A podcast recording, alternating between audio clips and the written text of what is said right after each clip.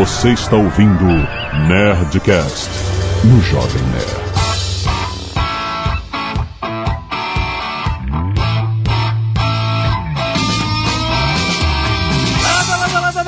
Aqui é Alexandre Antônio, Jovem Nerd, e a inovação disruptiva é o que preenche os buracos do progresso. Nossa, só poesia, cara. Forte. só poesia. Aqui é Sandro Magal, de meusucesso.com, terra de cego, quem tem olho é rei. Aqui é Flávio Augusto, tô de volta. Aê! Muito bem. Criar uma empresa é uma arte. Muito bem, e não tem Azagal. Olha aí, olha só, peraí, agora que eu tô pensando. Azagal não vai poder hoje porque ele está ocupado com mil outras paradas relacionadas à viagem da Comic Con. Uhum. Estou na véspera de viajar pra Comic Con, mas eu tô achando muito estranho. Primeiro tem o Azagal e não tem o Flávio, agora tem o Flávio e não tem o Azagal. Olha aí. Treta! Olha aí, hein? Quero ver esse cara na minha frente, não, hein, cara? Muito bom, muito bom. Hoje nós vamos falar sobre cinco casos de produtos inovadores que mudaram a história de empresas, que tiveram um impacto muito grande no mundo dos negócios e que vieram de necessidades que às vezes poucas pessoas enxergam. Aliás, sem poucas pessoas enxergam as necessidades. Vamos listar e falar concretamente a história dessas empresas e como elas inovaram o mercado com algo que ninguém tinha visto. Certo? Isso aí. Muito bom. Vamos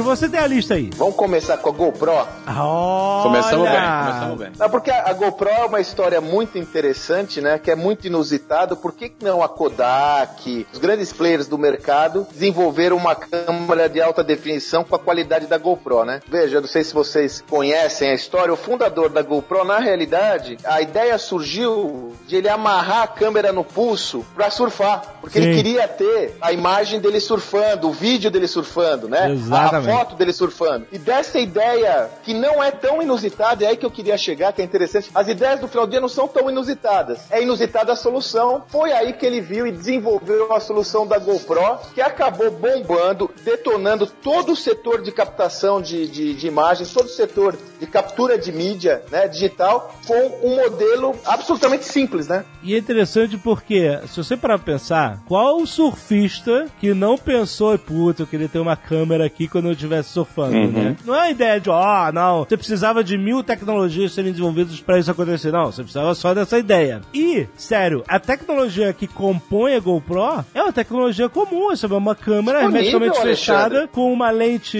wide. A gente tá falando da primeira GoPro que tinha muito menos features do que Resolução. a, né, resolução e, e até features do que as atuais. Mas, de qualquer forma, todo o conceito do que é a GoPro já existia no mercado, entendeu? O cara não inventou, não tem a patente de uma lente. Não, o cara não inventou, mas ele percebeu a necessidade. Exatamente. Ou seja, inovar não é necessariamente inventar. Exatamente. A inovação, às vezes, não passa pela invenção, mas às vezes ela passa pela percepção de uma necessidade que ainda não foi atendida e que pode ser atendida, de repente, nesse momento, porque neste momento nós temos todas as tecnologias necessárias para atender aquela necessidade. Talvez dois anos antes, não. Agora tem. Aí cria inovação, que é o que o Sandro falou, né? E você veja, né, Flávio, de novo voltando a esse tema que eu insisto, pô, players consolidados, empresas consolidadas do setor, que seguramente deveriam ter essa tecnologia, né, no que estange a captura da imagem, nem Claro. sequer pensaram em algo parecido. Porque É eles estavam no convencional. sempre- é, Exatamente. Convencional. Por exemplo, uma câmera ela tem que ter um display pra você ver o que tá filmando. E o cara falou: foda-se, não tem que ter porra nenhuma. Eu vou botar no meu pulso, eu vou botar na minha prancha, ou sei lá o que, na Uhum. bicicleta. Olha E o aí. design dela, Alexandre, o design né, mais simples possível, cara, um quadradinho. Exato, exato. Tanto que hoje ela, você tem um mil copycats, né, de todas as grandes marcas foram atrás da GoPro e estão competindo de diversas formas, né? Por exemplo, tem uma Sony que é uma pequenininha mobile, mesma coisa, tipo assim, ela é a GoPro da Sony, só que aí eles apresentaram, quando eles lançaram, eles apresentaram um estabilizador digital que a GoPro não tinha. Que não é uma tecnologia espetacular, porque se você tremer muito a câmera, ele tenta estabilizar para que ela fique parada. Agora, se você tremer ela com muita intensidade, ele vai criar movimentos muito mais bruscos do que se você tivesse simplesmente tremendo com a câmera. Então tem vantagens e desvantagens, mas você vê, aquecer o mercado de competição para esse tipo de mini câmera em Full HD e tal, e hoje tá muito mais do que isso. É, agora tem uma dessas câmeras que é diferente de todas, que pegando carona aí nesse segmento, não vou poder deixar de citar aqui, Lógico. me segurei, me prometi, Lógico. não vou falar nada sobre ela. ah, não vou já sei. Não vou dizer nada, me Não, pode aqui, fala mas... que é maneiro, é maneiro. Mas eu não posso deixar de falar aqui, né, inclusive, não tem nada a ver com jabá isso, porque é conteúdo aqui que a gente está falando, apesar de eu ser suspeito, que é uma câmera que está sendo desenvolvida lá no Vale do Silício, chamada Grava, G-R-A-A-V-A, que além de câmera, ela, o que, que ela traz de novidade? Ela tem uma tecnologia para autoedição. Tá para nós, né? Quanto mais câmera a gente tem, mais necessidade de edição a gente tem. Nem todo mundo sabe editar, tem paciência para editar. Edição é uma coisa às vezes técnica e de repente o cara sai para surfar e surfa por duas horas, é um saco, né, cara? Editar duas horas de vídeo. E essa câmera ela tem um aplicativo que o cara pega no celular e ele, olha, eu quero pegar esses duas horas de vídeo aqui e quero fazer uma edição de 10 minutos. E aí ela faz o processamento e ela faz uma auto-edição. E a tecnologia leva em conta o excitement, né? Mede o batimento cardíaco. Ah, é? Isso eu não sabia. Batimento cardíaco? É, o algoritmo, assim, ele entende o seguinte: se você acelerou teu batimento cardíaco, porque aquele momento foi um, um momento interessante. Aham, uhum, claro. Como é que ela seleciona o que é interessante para fazer edição? Aí o cara bota uma musiquinha lá e ele recebe uma edição de 10 minutos pronta para poder compartilhar em redes sociais. É pronta para isso, né? E eu falei que isso não é jabá porque eu sou sócio dessa empresa.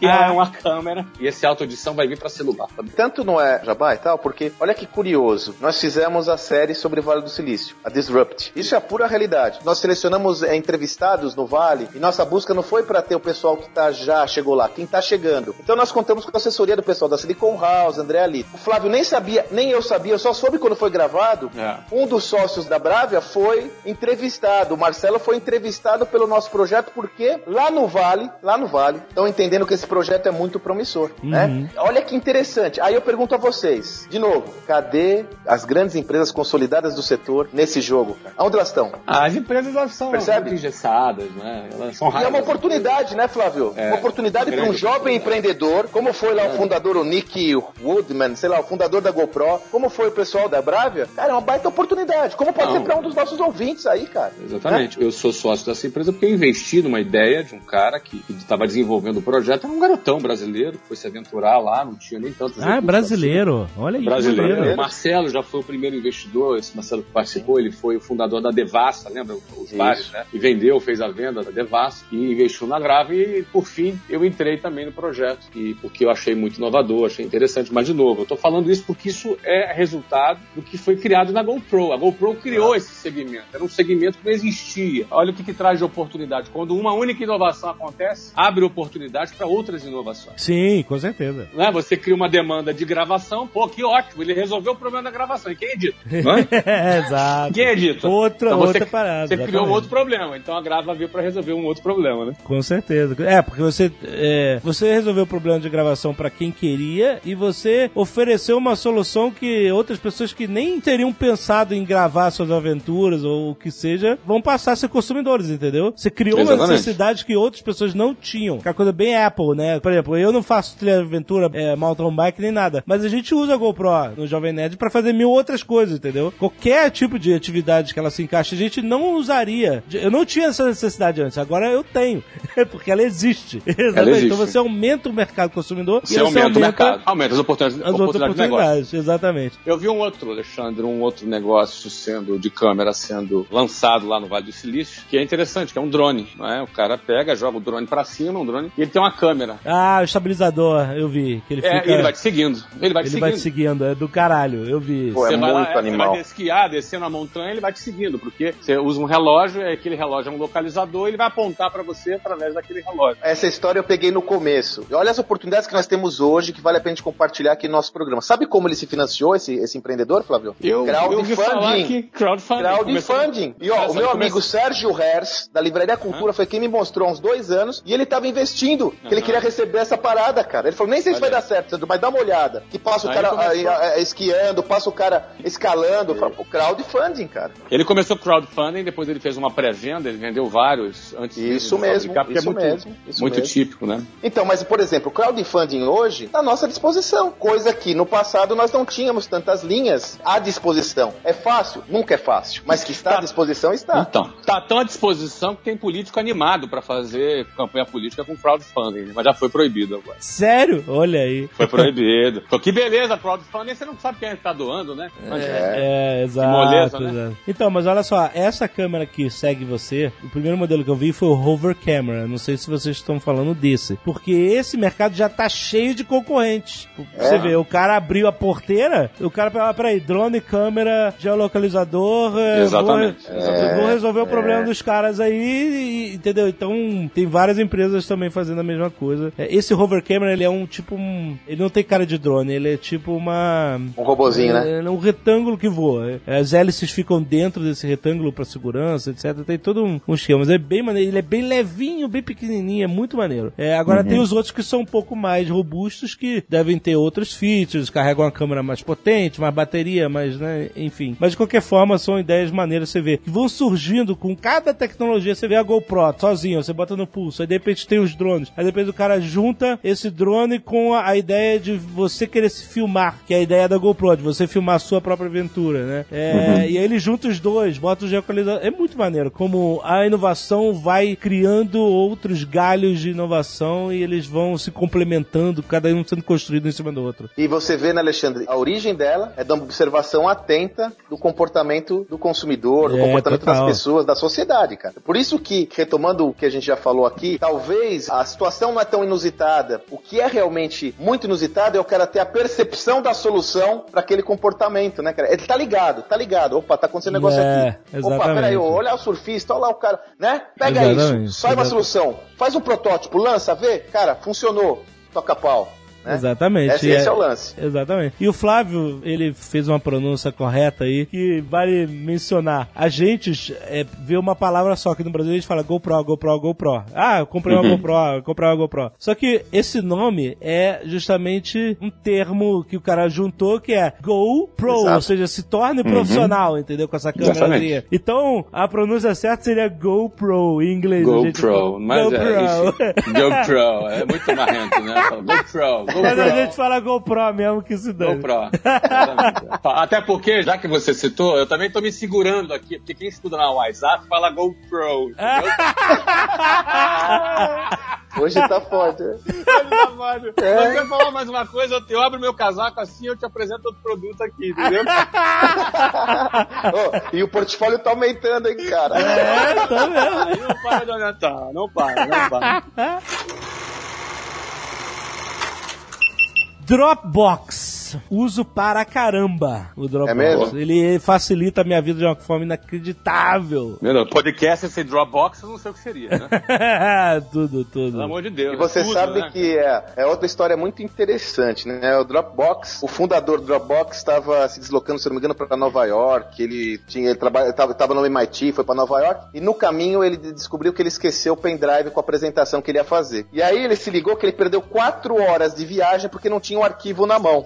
Daí Nossa. ele era um programador, olha só que louco, ele era um programador apaixonado por programação. Para não perder a viagem, ele começou a programar o código do que foi a origem do Dropbox, cara Aham. que foi justamente a necessidade de guardar ou armazenar na nuvem todos os arquivos de modo a que o esquecimento de um pendrive ou de um HD não fosse impeditivo para ele deixar de ter os arquivos em qualquer lugar. Só um dado para vocês que é muito interessante no Dropbox, que ele- ele cresceu muito rapidamente, né? O Dropbox em, em um ano já estava recebendo segundo round de investimento e hoje o valuation do Dropbox em sete anos da fundação até hoje, o valuation do Dropbox é de mais ou menos 10 bilhões de dólares, cara. É o- É pendrive mais caro do mundo, né? 10 bilhões de dólares, cara.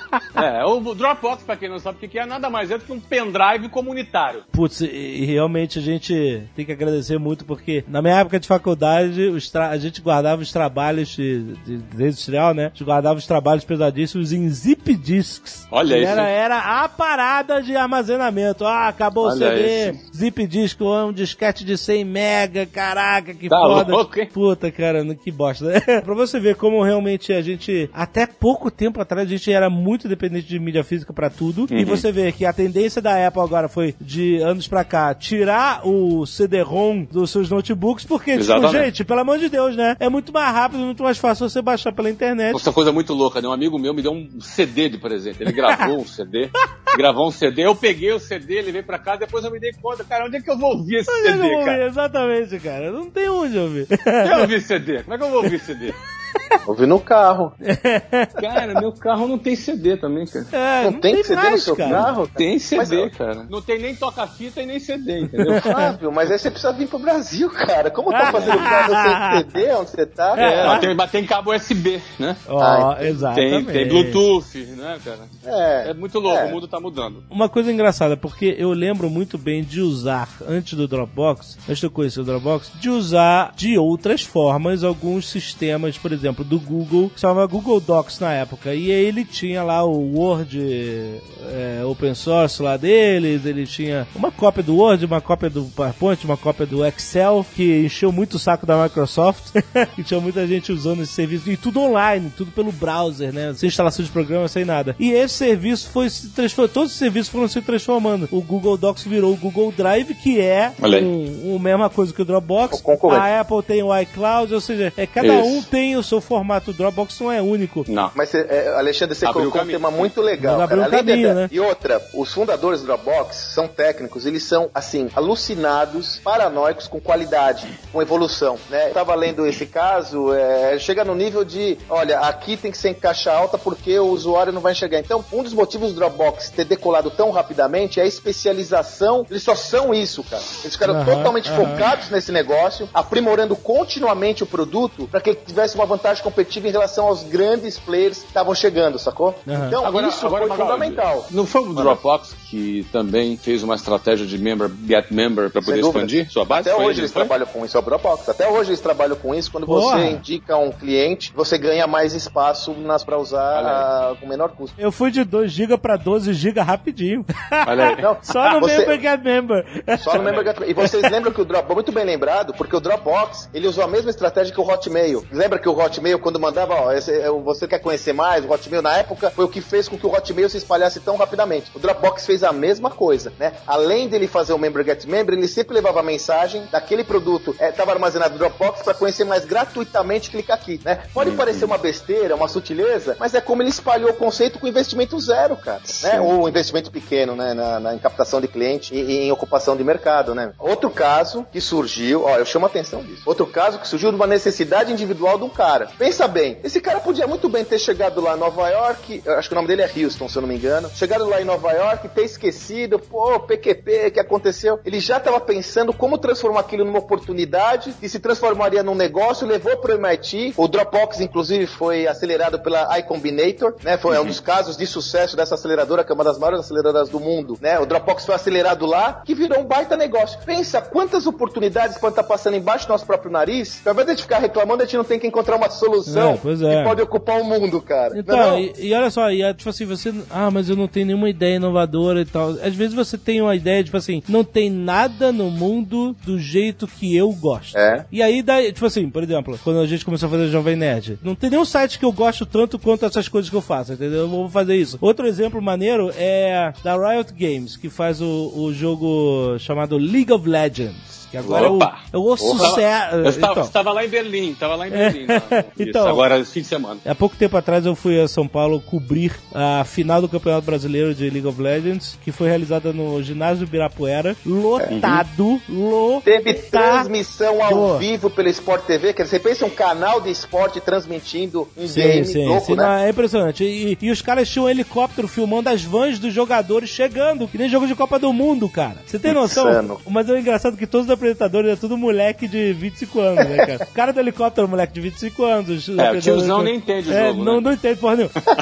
Mas o que eu quero contar sobre isso é o seguinte: hoje é um fenômeno, todo mundo sabe, é uma empresa de valor de mercado de mais de um bilhão de dólares. De um jogo gratuito. Atenção, gratuito. E aí, é, o que acontece? Ela nasceu em uma Lan House com dois caras jogando Dota, que é o jogo concorrente, que existe toda uma Uhum. rivalidade e tal, que é do mesmo estilo, mesmo, mesmo estilo do jogo e tal, não sei o que, que era uma modificação do Warcraft, um jogo também é muito famoso da Blizzard. Os caras fizeram, uns, uns caras fizeram uma modificação do Warcraft e aí criaram esse Dota. E esses caras que jogavam Dota no Lan House falaram assim: Porra, cara, o problema é que esse Dota não tem isso, não tem aquilo, não tem aquilo. Eu queria que tivesse isso, aquilo e isso aqui. Eu poderia fazer melhor. Isso é a história que eles contam lá dentro, entendeu? Que eu já visitei Aham. a, a sede da empresa em Los Angeles. E eu poderia fazer, e, tipo assim, em vez de mandar carta pros caras, e e-mail, mandar carta, olha que velho, mandar e-mail pros caras, falando, sugerindo, etc. Os caras falam assim: eu vou criar o meu próprio, minha própria versão do jeito que eu quero, do jeito que eu gosto, porque eu acho que vai ser muito mais efetivo. Enfim, tem fãs dos dois jogos, mas os caras já nasceram do nada, de uma necessidade de criar algo diferente, simplesmente, ah, eu quero, eu, eu poderia Pra fazer ele. melhor. Pra ele, exato, eu poderia Tá fazer melhor. uma necessidade dele. Exatamente, Muito sabe bom. aquele negócio? Faz melhor. E o cara foi, fizeram do jeito dele. Se é melhor ou não é você que julga, mas pra eles, eles fizeram melhor, entendeu? Então, Ô Alexandre, quando vocês fizeram o negócio de vocês, vocês estão fazendo alguma coisa legal pra vocês. é, pra gente, total, exato. Então, às vezes, a criação surge de uma necessidade pessoal, individual do sujeito, do empreendedor. Totalmente, totalmente. É, mas tem que estar atento, né? Ligadão, Tem que estar ligadão. atento, tem que estar com fome, com vontade, porque essas coisas dão trabalho, custa Sim. dinheiro. Às vezes você não tem dinheiro, tem que correr atrás de um maluco que acredita na tua ideia. Exatamente. E por aí vai. É, uma vez me perguntaram assim, é, ô Jovem Nerd, como é que você sabe que você tá na estrada certa de, de ser bem sucedido? Falei, olha, cara, é muito difícil, você é muito difícil você ter essa visão, depende de muitos fatores. Cada caso é um caso, mas você pode ter certeza que se tiver difícil, você tá na direção certa. Se tiver muito fácil, tem alguma coisa errada. Tem alguma Porque coisa errada. toda a história de empreendimento, de sucesso, ela é difícil, cara. Você vai ter que resolver mil problemas, desatar mil nós, pular por mil obstáculos que você nem sabia que existiam. Faz parte da parada. Leva tempo, por isso você falou, tem que ter fome. Isso é muito sábio. Tem que ter fome, cara. Por isso que o Azagal sempre fala, desista, quando pergunta. Desista. No nosso trailer lá do estúdio de casa tá desista. Porque de... Exatamente, desista. Porque se você passar por esse estágio de querer desistir, é, já é o caminho, entendeu? Porque desistir é muito fácil, cara. Porque a parada é muito complicada. Vai te tomar tempo, vai te tomar suor. Assim, sabe quando você vê aquela história do herói e o herói se fode e aí você depois ele consegue sobreviver e, sabe, matar o vilão e etc e tal e, e ganhar o tesouro? É a história clássica do arquétipo do herói grego. Sim. É muito bonito de ver, mas quando você tá na pele do herói, não é maneiro. Você tá se fudendo.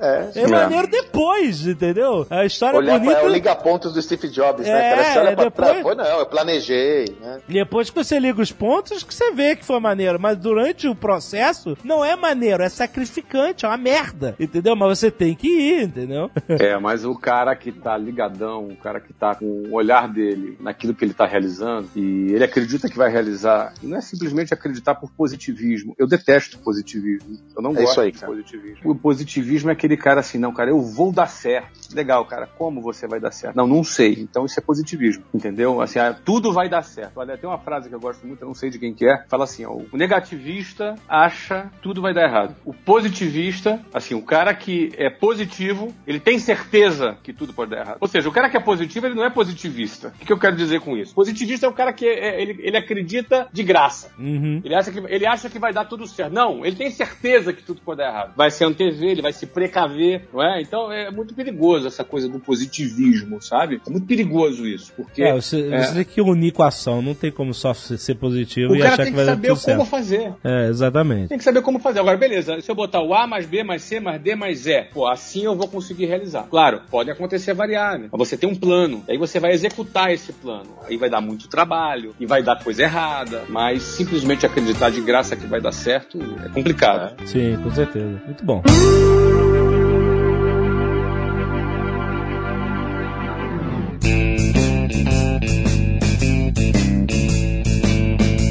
Esse daqui é um serviço que não tem no Brasil. Ele não é novo, eu não usei, mas já conheci pessoalmente e fiquei encantado com a ideia. Não sei se vocês conhecem o Zipcar, né? Ele opera nos Estados Unidos, é um serviço de compartilhamento de veículo. Hum. No Zipcar, ele vem como opção a locadora, que é aquela burocracia e tal. O Zipcar, você tem vários carros que são carros de proprietários. Por exemplo, eu fui trabalhar e deixei meu carro lá na- no estacionamento. De repente, nesse horário que eu tô trabalhando, você pode precisar do carro para fazer um- uma reunião, uma entrevista e tal. É simples, eu coloco o meu carro no pool durante X horas, então, ó, da uma da tarde às 5 da tarde pode passar lá o aplicativo dele. Você vai ter um cartão que você passa no carro, ele já abre a porta com o aplicativo, você pega meu carro, usa o carro durante aquele período, devolve e paga durante o período que você usou. É o Zipcar. Ele foi lançado em 2000 nos Estados Unidos. Olha Sabe aí. como ele surgiu? É. Aí foram duas mulheres que estudavam, se não me engano, ou no MIT ou no. É no MIT. Desculpa, Sandro. Desculpa te interromper. Foi lançado Não. no ano 2000, 2000 redondo. É, no ano 2000, foi. No ano 2000, cara. No ano 2000. Pô, mas isso é bem antigo, cara. Esse esse conceito Não. de compartilhamento. Já viu? É, Eles foram vendidos pra Avis em 2013, cara. E assim, eu me lembro disso porque eu fiz um trabalho na TV1, uma concorrência que a gente tinha com uma empresa de locação de carros, nós usamos o Zipcar como referência. Faz três anos, cara. Sim, o Zipcar já tava meio consolidado, cara. Tá vendido por quanto? 500 milhões de dólares. Uma bagatela. E sabe como foi que surgiu a ideia? Duas estudantes, duas universitárias, nem universitárias, doutorandas, da Harvard, é de Harvard. E elas tinham um problema de que pra levar o filho à tarde, elas só precisavam do carro pra levar o filho à tarde na escola, entendeu? Ela Aham. falou, pô, eu, aí eu pegava o carro emprestado da vizinha. Ela, pô, e se eu tivesse a oportunidade de pegar um carro que ninguém tá usando à tarde, só pra levar meu filho, eu devolvia e pagava É, pelo uso. sim. E daí surgiu o Zipcar. Ó, começou com três carros no ano 2000, três Fuscas verdes em Cambridge, nos Estados Unidos.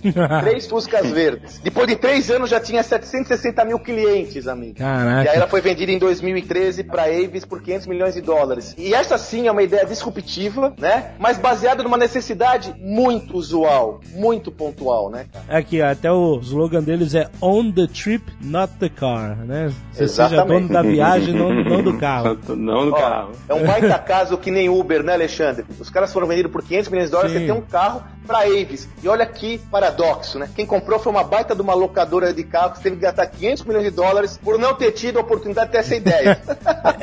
Ah, então, é- isso é engraçado, né? Porque você vê muitas vezes, é, isso é comum de, de grandes empresas, elas começam a comprar essas ideias inovadoras. jeito. Mas se você parar a pensar, tipo assim, todos esses caras têm cacife pra ter um, um setor de desenvolvimento e pesquisa dentro, in-house, pra criar essas coisas. Ou seja, a câmera digital foi criada dentro da Kodak, um laboratório de pesquisa da Kodak. E a Kodak mesmo, apesar de ter criado dentro de casa a parada, ignorou a invenção, entendeu? Eu fico reclamando que grandes empresas não têm o caso, por exemplo, o presidente da Vivo que odeia o WhatsApp, entendeu? Ele, ah, eu odeio o WhatsApp, eh, WhatsApp é inimigo, essas coisas. Por que a Vivo não inventou o WhatsApp? Eles podiam ter inventado o WhatsApp. Porque eles estão concentrados em outro tipo de coisa, não inovação. É, os executivos estão concentrados em ganhar o bônus. Exatamente, Flávio, exatamente. Isso, isso que é, é, é muito. É, é- é- faz parte do mundo de negócio, mas é Ui, muito é, triste. cara.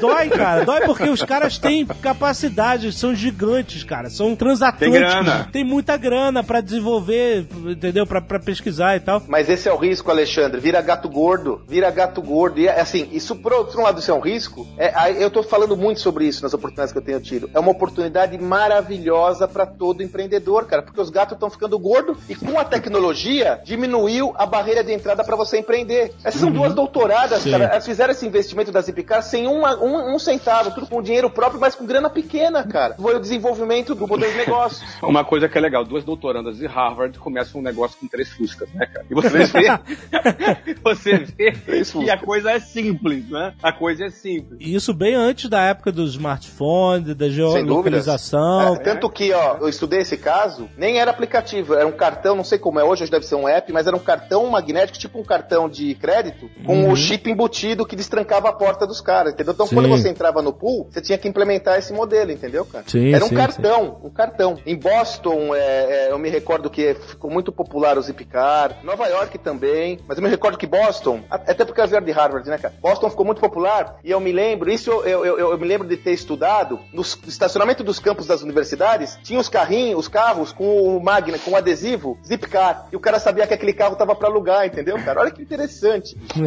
e olha aí, a, a membership de 7 dólares por mês ou 70 dólares por ano. Pra você Ah, que fazer beleza. maneiro E tem um, um- eles têm um driving rate também que você paga de 8 a 10 dólares por hora. Então, assim, se você realmente precisa de um carro pra uma parada rápida, é muito, muito, muito mais barato do que você, você ter um carro em na garagem de casa. É óbvio que não tem a comodidade de você sair da sua casa de carro. Você tem que ir até o encontro de um zip car, no, no Ou, caso. ou então chamar o Uber, né? Então Exatamente. Você Mas vê como vezes- agora começa tudo a ficar enroscado, né? Porque aí tem Uber, né? A parada fica tensa, é, né? não Porque sei, tem muita com opção. certeza. Exatamente. com Ó, certeza. você falou da receita recorrente aí, né? E um dos dados que eu pesquisei, em 2013, esses caras tinham 760 mil clientes. Nossa, Faz uma continha rápida aí. Imagina que cada um pague 10 dólares. é bonito, é bonito. Dá 90 milhões de dólares por ano. Tranquilinho. Vamos trabalhar um caso agora que não seja do mundo digital, que é um caso que eu particularmente estou apaixonado, cara, que é a Under Armour, né? Uhum. A Under Marca Armour. de material esportivo americano. Exatamente, marca de material esportivo americano. Aqui no Brasil ela tem se popularizado, tem o objetivo de entrar começou, forte no vai. Brasil, tá patrocinando o São Paulo, né? A patrocinadora do São Paulo, acho que é a Pena, acho que estava muito tempo lá no São Pena, Paulo, enfim. A Under Armour, né? Como ela surgiu? O fundador dela é o Kevin Plant, é um cara muito interessante. Começo da década de 90, né? Ele era um jogador de futebol americano, só que ele, era, ele é baixo, né? Ele tem 1,60m, sei lá. E ele não conseguia ter competitividade. E começou a pirar como eu consigo ter mais performance. E aí ele fez uma. observou que a camisa de algodão que ele usava embaixo do uniforme ficava muito pesada depois dos treinos e dos jogos. Ele pesou. Pô, porra, pesa um quilo e meio, cara, depois do jogo. E ele teve um Cara, insight. sobe o suor todo, né? Só o suor. Algodão. Aí ele teve um insight. Falou: e se eu conseguisse ter a possibilidade de ter uma camisa que pesasse menos? Eu teria uma vantagem competitiva, correto? Sim. Ele começou a pesquisar. Ele descobriu uma- um tecido de fibra sintética. Esse tecido ele descobriu nas lingeries, cara. Olha que, que paradoxo, né? Caraca. Ele descobriu um tecido de fibra sintética e fez um teste, fez uma camisa de teste, uma camisa com recurso próprio, só pra ver o que acontecia. Essa camisa, depois do jogo, pesava 200 gramas, cara. Ele falou, cara, eu tenho um negócio. Sabe o que aconteceu? Ele largou a carreira de atleta de futebol americano, E foi empreender. e foi empreender. Aí ele começou a dar essas coisas de amostra grátis pra todos os jogadores da liga de futebol americano. Muita relação. Ô, a Under Armour, é isso que eu tô falando da 91. Olha, olha só o tamanho da encrenca. Uhum. Começou a desenvolver, começou a desenvolver. Aí um time da liga, um time da NFL, pediu pra falar com ele. Não sei se foi o Atlanta, algum time da NFL pediu pra falar com ele. Aí bombou. Ele virou a marca predileta de todos os jogadores de futebol americano. E aí começou a desenvolver chuteira. Aí, aí nessa linha ele começou a ir pra outros esportes. Enfim, hoje a Under Armour tá avaliado em quase 4 bilhões de dólares. Dando trabalho pra Nike, né, Flávio? Dando trabalho pra Nike, Claro. pra Adidas, né? E muito interessante sabe, ver, olha como o cara pensou fora da caixa, né? Ele criou uma roupa para ser usada debaixo da roupa oficial, uma roupa que não apareceria, né? Exato. E assim, para aqueles que não estão familiarizados com a língua inglesa, Under Armour significa sob armadura, né? Alguma coisa que está debaixo da armadura. Ou seja, é um- é- ele, ele transformou o quê? Um equipamento de guerra, né? Um equipamento de Sim. guerra, esse é o conceito da marca dele. O Flávio, tem uma fala desse cara, esse cara é bala, cara, o Kevin Plant. Tem uma fala dele que eu achei muito preciosa. Ele fala assim, ó, tudo começa abrindo mão de como as coisas costumam ser, sacou? Por isso que o, o cara é disruptivo. E o cara que tá estabelecido não vai ver, né? Porque ele tá acostumado. O cara que tá, que tá tá estabelecido acomodado. tá olhando o que ele tem. É, tá olhando o que ele tem. cara que tá Tá olhando pro retrovisor. O cara que tá buscando estabilidade. Exato. O status quo, cara. Quero ficar aqui de boa. E outra, Imagina. ah, esse cara tem uma história muito legal, Flávio. Ele pegou, depois de acho que 5, 6 anos de negócio, ele estava estabelecido. Ele foi pra uma feira de revendedores da Nike e ninguém deu bola pra ele. Aí ele mandou um cartão de Natal pro CEO da Nike, a- o fundador da Nike, o Knightscop, se eu não me engano, esqueci o nome dele. Mandou uma- um cartão de Natal pra ele falando assim: olha, você não sabe quem eu sou, né? Mas você vai ouvir me falar muito de mim daqui pra frente. Assinado Kevin Plant, cara. E aí aconteceu o que aconteceu. Hoje a Nike tá de cabelo em pé, não é por causa da Adidas. Hoje a Nike tá de cabelo em pé por causa da Under Armour. Tá desse Olha cara aí. que começou ali, ó, na cozinha, né? Fazendo primeiro a camisa, depois ele viu pra fazer os shorts, depois ele viu pra fazer a camisa de manga longa. E pô, pô, e aí ele é um obcecado por inovação contínua do negócio dele, porque ele sabe, se ele não inovar continuamente o negócio dele, vai surgir outra Under Armour pra derrubar ele. né? Essa é a história, É, é né? verdade, isso, isso é constante mesmo. Não pode parar, porque se parar, ele entra na mesma armadilha que os competidores deles tinham, né? É, Estão Andy Grove, né? Só os paranoicos sobrevivem, né? É, e estão entrando com tudo no Brasil. Com tudo, viu, cara? E, e vão dar trabalho, né? Mindset legal, pegada forte. Começou com recurso próprio, né? Ele não teve oportunidade, ninguém acreditava nele, todo mundo achava que ele era louco.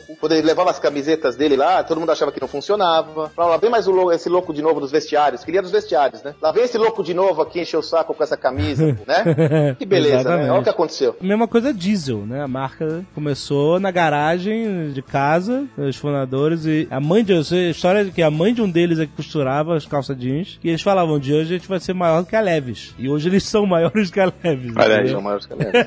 Começa assim, cara. Tipo, é muito difícil você pensar que essa ideia. Aquele negócio, o papel aceita tudo, cara. O, Exatamente. A diferença entre a ideia funcional ou não é, é o quanto você vai cair em cima, entendeu? E, e, executar, né? Você vê, o cara da Under Armour, ele, ele sabia que o esporte era o target dele. Então, né, ele começou a ir atrás de quem era o target dele. E certamente. E aproveitou o network dele. Sim, aproveitou o network, ele, ele jogava. E ouviu não pra caralho, com certeza, entendeu? Resolveu um problema dele. E aí, Flávio, tem uma parada dele que eu lembrei de um cara, meu. Sabe como ele conseguiu grana pra começar? Ele arrumou 40 mil dólares de limite do cartão de crédito, velho. Olha aí. Tá mais sofisticado. é, tá mais sofisticado. Assim. É mais grana e é o limite do cartão, né, cara? Exato. E, e assim, eu não, não, sem querer esnobar ele, né, cara? É, o juro de cartão de crédito nos Estados Unidos não é de 12% ao mês, Não é. né, no Brasil, mas é de Não há 7% dúvida. ao ano, né? É, pois é, outra coisa.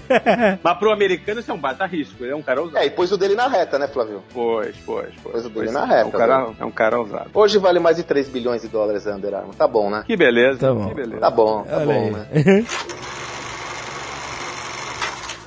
O que mais que a gente tem? Olha só, Alexandre, tem um caso que eu selecionei aqui pra gente discutir hoje no programa, que é um caso até batido, mas eu confesso a você que eu não me recordava dessa perspectiva, cara. Que é o Hum. caso do iPhone e o iPod da Apple. Qual que é a dimensão que eu quero trazer pra gente discutir aqui? Eu não sei se vocês se recordam, e eu me recordo, porque eu sempre acompanhei muito o Fast Company, as revistas de negócio americanas, eu sempre fui muito ligado. A Apple tava numa situação muito ruim antes do Steve Jobs voltar, né? É, Questionavam muito se a Apple conseguiria sair do buraco só com o iMac. Não sei se vocês Aham. recordam disso, que o Sim, iMac era um sim. produto de cluster, só pra caras que gostavam da área gráfica e tal, Uhum. né? E aí o iPod, eu me recordo que inclusive tinha uma, uma- eu não sei se foi uma Fast Company, uma Business Show, que a capa era um iPodzinho, não sei se vocês se lembram, é quem tá ouvindo a gente, né? O iPod é um tocador de música, o iPod só tocava música, né? De repente as coisas mudam tão rapidamente que deve ter uma galera que nunca viu um iPod na frente, né? É um tocador de música portátil, né? É, eu me lembro que tinha uma revista que falava, será que essa maquininha vai tirar a Apple do buraco? E tirou. O iPod foi um sucesso do mercado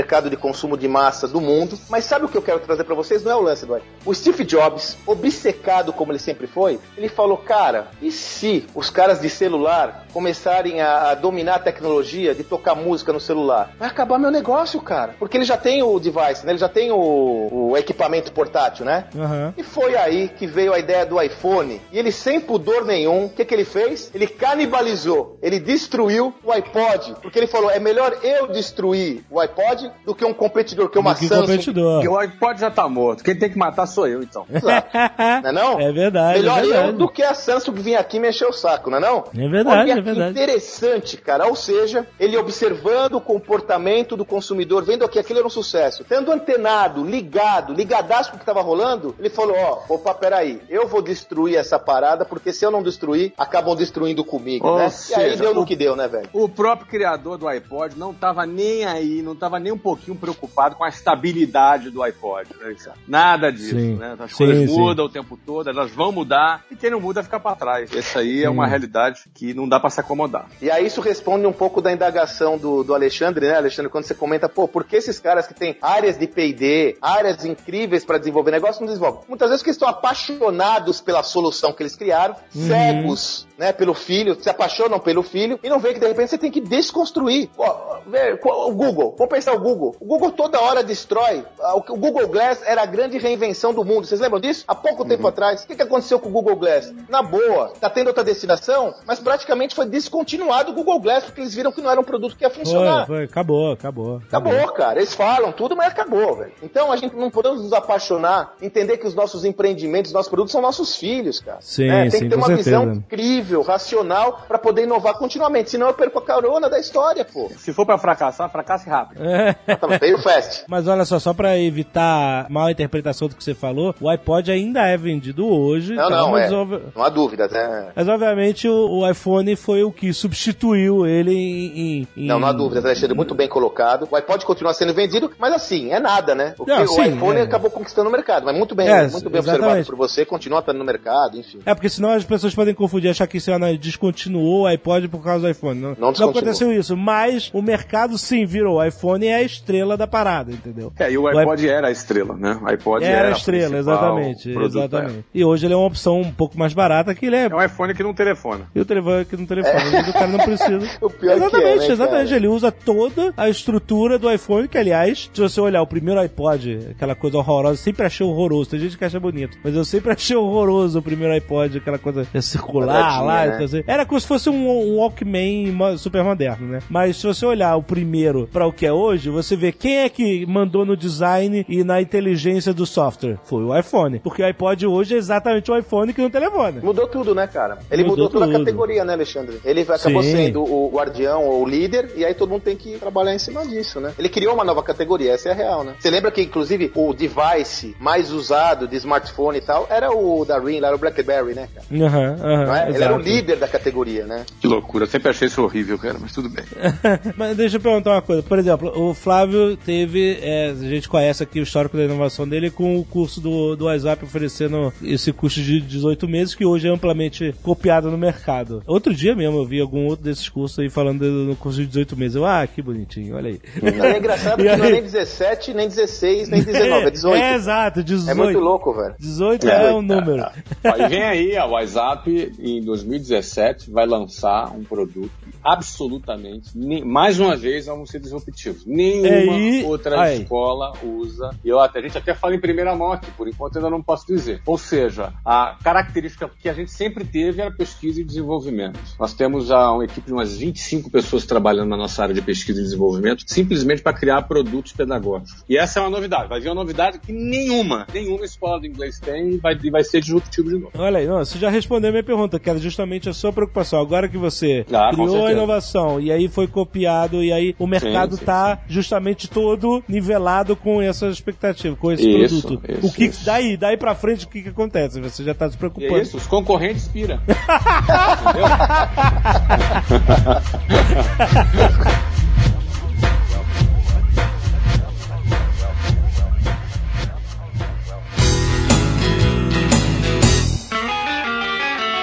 E pra fechar com chave de ouro, eu vou trazer uma coisa aqui que a gente nunca fez aqui no Jovem Nerd. Gente já tá.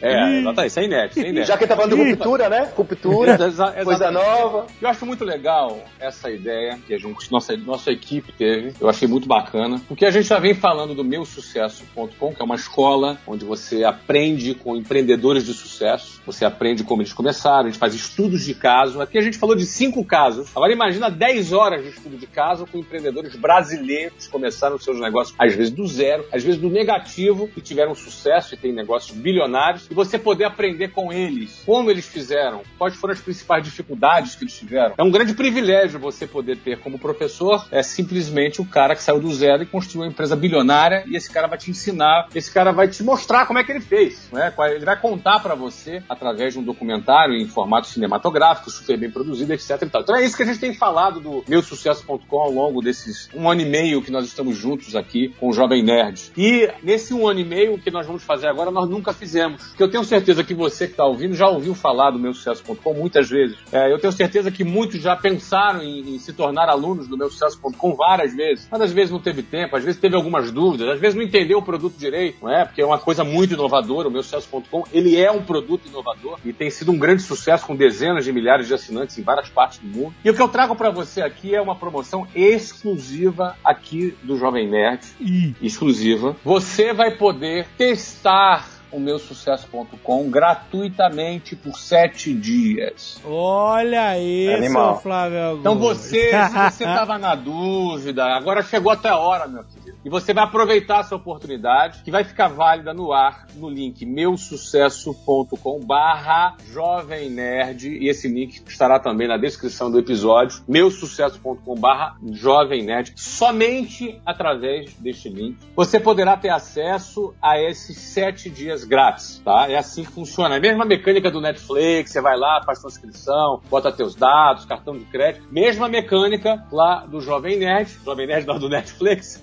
Você experimenta o serviço. Se você gostar, a sua assinatura é automaticamente efetivada. Caso você Exatamente. não goste, você tem esse período, você simplesmente cancela e não paga nada e você conheceu o meu sucesso.com. Eu penso que isso é uma grande oportunidade para você, porque custa apenas 75 reais por mês. 70 pila. É muito barato o meu sucesso.com, uma mensalidade de 75 reais para você estudar casos super valiosos de empreendedores de sucesso, mas mesmo considerando, independentemente se é barato ou se não é barato, ninguém quer jogar dinheiro fora, de repente você não entendeu como é que funciona o produto, você agora tem essa oportunidade. Boa oportunidade de você testar sem compromisso Pra nenhum. testar, sem exatamente. nenhum compromisso. Porque às vezes o cara fala assim, puta, 70 pila. Porque tu- tudo, tudo é caro ou barato, depende do que é. Da referência 70 não, pi- né? Se você Ninguém- pagar ah, 70 pila num, num pirulito, é caro pra caralho. É caro pra caramba, exatamente. Se você É. pagar Isso. 70 pila em o quê? Em uma parada que... Pô, que gera insights poderosos, que muda a ideia, traz ideias que vão pô, transformar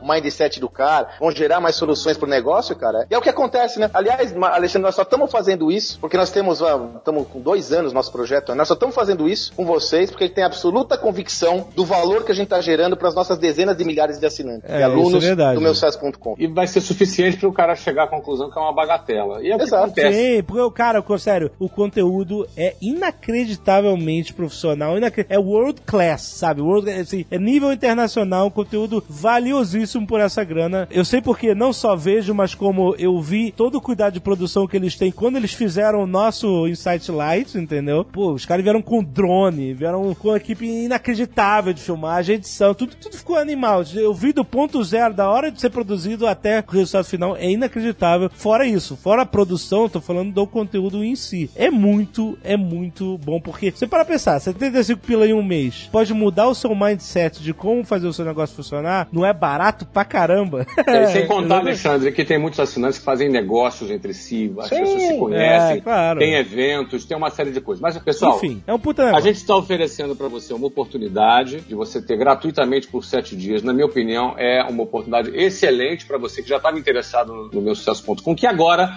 você tem essa chance de fazer isso gratuitamente por sete dias. Gostou? Você continua. Não gostou? Maravilha, você não tem nenhum compromisso. Manda um e-mail pra gente, acabou, velho. Manda um e-mail e é fim de papo, tá legal? Essa é a oportunidade que a gente quer trazer para você agora aqui do Jovem Nerd. Mas vamos lá, vamos lembrar uma coisa. Isso só vai valer até o dia 8 de agosto, às 23 horas e 59 minutos. Então você não E perca no link- tempo. E no, e no link, link. no link, que tá aí, é o meusucesso.com barra Jovem Nerd. Não perca tempo, cara, que senão você vai perder. Mas o cara fala, ó, eu já recebi das ações que a gente faz. Putz, esqueci, Sandro, o que eu faço? Aí, negão, não Já tem era. mais jeito. Vê- Ó, 2016, hein? Só pra lembrar. Se você estiver ouvindo isso no futuro. Falei 2017? Muito bem, até mês que vem. Aproveita, rapaz. Vai lá agora.